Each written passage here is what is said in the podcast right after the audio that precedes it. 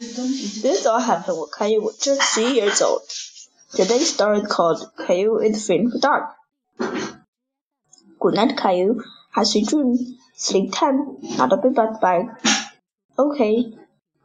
Sleep tight, not a bit but bye. Big bugs. Oh, mommy! Caillou, what's wrong? That's mommy.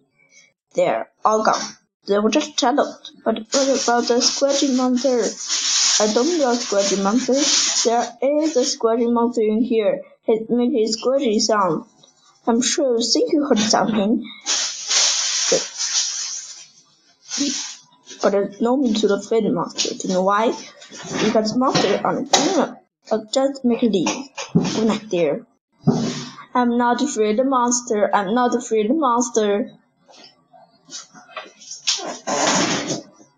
Oh, ouch. Daddy!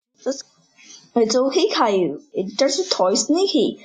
Yes, but oh, the fly monster and the scratch monster is in my room. You probably just imagine you heard something, Caillou. I can't find anything. Try this make the music box. You'll have something while you sleep. Good night, Caillou.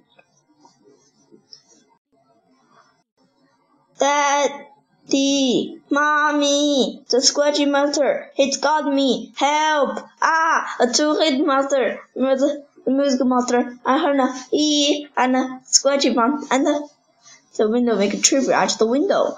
Can scary noise. See already? Sometimes for I think I say scary. The scary, the scary sound was just a tree. Look, the scratchy monster. The scratchy monster was just Gilbert, that cat. Don't right now, dear. At the round Teddy. You'll be able to sleep fine now, dear. With a little friend from Teddy.